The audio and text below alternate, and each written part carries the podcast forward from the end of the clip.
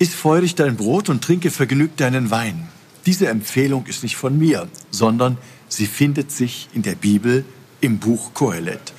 Dieser empfiehlt uns, immer daran zu denken, dass unser ganzes Leben ein Geschenk Gottes ist. Heute, wo in vielen Gemeinden der Erntedanksonntag gefeiert wird, steht dieser Dank für das Geschenk der Schöpfung und unseres Lebens im Mittelpunkt.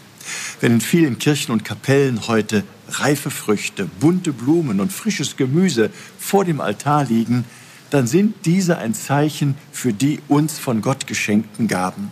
Wir sollten aber nicht nur für die Gaben der Ernte dankbar sein. Jeder Tag, der uns von Gott neu geschenkt wird, unsere Arbeit, unsere Familien, ja, jede liebevolle Begegnung dürfen wir als Gottes Geschenk ansehen. Natürlich, auch Krankheit, Not und Leid gehören zu unserem Leben.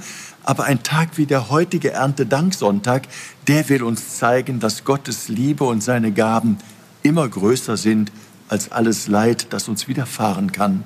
Von ganzem Herzen wünsche ich Ihnen dieses Bewusstsein der je größeren Macht Gottes, auf das wir gemeinsam in tiefer Lebensfreude laut ausrufen können.